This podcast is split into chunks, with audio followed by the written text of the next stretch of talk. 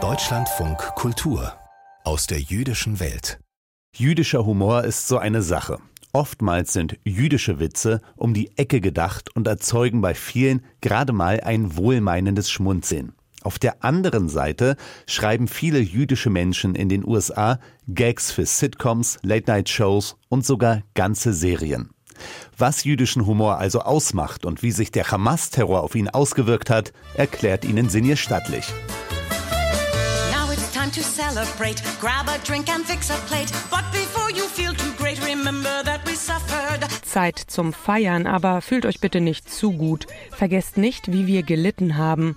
Das sagt dieser Songtext von 2017 aus der Fernsehkomödie Crazy Ex-Girlfriend von der jüdischen US-Komikerin Rachel Bloom.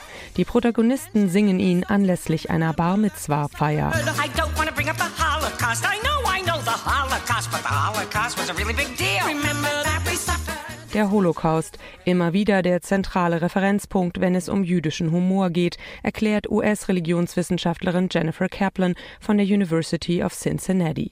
Während jüdische Satiriker in der Nachkriegszeit sich noch auf Kritik am Judentum als religiöse Institution konzentriert hätten, seien im Lauf der Jahrzehnte immer stärker auch politische Witze über den Zweiten Weltkrieg akzeptiert worden. Contemporary, especially younger comedians Zeitgenössische Comedians werden viel eher den Holocaust thematisieren als vorherige Generationen. Nicht, weil sie denken, dass der Holocaust nicht schlimm war oder keine Rolle mehr spielt, sondern weil sie nicht mehr persönlich betroffen sind.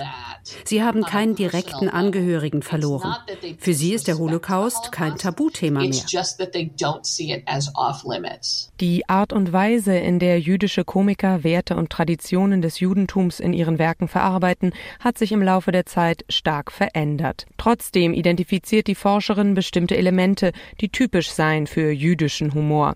Wenn sie in diesem Zusammenhang nach einer Definition des Jüdischen sucht, dann nicht nur mit Blick auf die Urheberschaft, sondern auch bezüglich der Charakteristika des Humors. Amerikanisch-jüdischer Humor arbeitet mit viel Sprache und Wortspielen. Eine Theorie ist, dass das mit der Geschichte des Jiddischen zu tun hat. Und schon im Talmud hat Sprache eine große Bedeutung. Juden haben sich von jeher viel mit der Bedeutung von Worten beschäftigt. Außerdem ist dieser Humor oft selbstironisch, eine Art Selbstverteidigung. Man macht sich über sich selbst lustig, damit es andere nicht tun. So behält man die Kontrolle über das Narrativ in control of the narrative. Eine Theorie zur Erklärung. Die Unterdrückung und der Judenhass, die die Geschichte der Juden durchziehen, hätten deren Sinn für Humor geschärft. Es gibt ja zwei Wege, wie man mit Katastrophen umgehen kann. Entweder man verkriecht sich oder man versucht, sich da offensiv durchzukämpfen. Und Humor ist ein Weg, sich durchzukämpfen. Natürlich sind Juden nicht die einzigen, die aus diesem Grund diese Art schwarzen Humor entwickelt haben, aber es kommt viel zusammen in der jüdischen Geschichte. Die Entwicklung jüdischen Denkens in Kombination mit all diesen Traumata hat Menschen hervorgebracht, die Humor wertschätzen. Jüdische Rituale und Traditionen wie Beschneidungen, Bar Mitzvah feiern oder die Shiva, die Totenwache, sind häufig Themen jüdischer Satire oder Comedy, ob in Woody Allens Kurzgeschichten der 70er oder in der Fernsehserie Seinfeld in den 90er Jahren oder von 2000 bis heute in der Serie Curb Your Enthusiasm. Generell sind Gagschreiber und Comedians in den USA überproportional oft jüdisch, so etwa bei Saturday Night Live. Die Kultshow nimmt immer wieder jüdisches Leben aufs Korn und lotet die Grenzen dessen aus, worüber man Witze machen darf. Im Jahr 1988 etwa gab es in der Sendung einen Sketch, in dem in einer fiktiven Game Show die Kandidaten raten mussten, ob bestimmte Prominente jüdisch sind oder nicht. It's time for the game play. Jew, not a Jew. And here's your host, Bob Tompkins. Es gab damals scharfe Kritik am verantwortlichen Sender NBC. Auch heute, seit Beginn des Krieges der Hamas gegen Israel, könnte die Ausstrahlung eines solchen Sketches wieder umstritten sein, sagt Jennifer Kaplan. Gerade jetzt gibt es so viel öffentlichen Antisemitismus, Deswegen wird vieles kritisch gesehen, was Narrative von Kontrolle und Machtkonzentration in den Händen von Juden befördern könnte. So ein Sketch momentan auszustrahlen, würde Ärger provozieren. Seit dem Angriff der Hamas auf Israel hat sich für viele jüdische Comedians der Korridor dessen verengt, was sie öffentlich sagen möchten, beobachtet Jennifer Kaplan.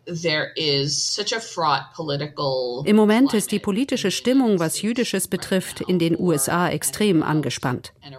Natürlich machen jüdische Comedians weiter ihre Arbeit. Sie treten auf, Saturday Night Live läuft noch, aber sie legen nicht den Schwerpunkt auf den Krieg. Viele amerikanische Juden kommen zu dem Schluss, dass sie im Moment am besten gar nicht über Israel und den Krieg sprechen, am besten über gar nichts Jüdisches. Die Hoffnung, Ablenkung durch andere Themen, denn die Show muss weitergehen. Eine Woche nach dem 7. Oktober, dem Kriegsbeginn in Israel, wandte sich Saturday Night Live Moderator Pete Davidson mit dieser halb ernsten Ansprache ans Publikum. I don't understand it. Uh, I really don't and I never will, but sometimes comedy is ich werde das wohl nie ganz verstehen, aber manchmal ist Humor einfach das Einzige, was in einer Tragödie hilft. Ich bin im Herzen bei allen, deren Leben in dieser Woche zerstört wurde. Aber ich werde jetzt das tun, was ich immer getan habe angesichts von Tragödien. Versuchen, lustig zu sein. Betonung auf versuchen.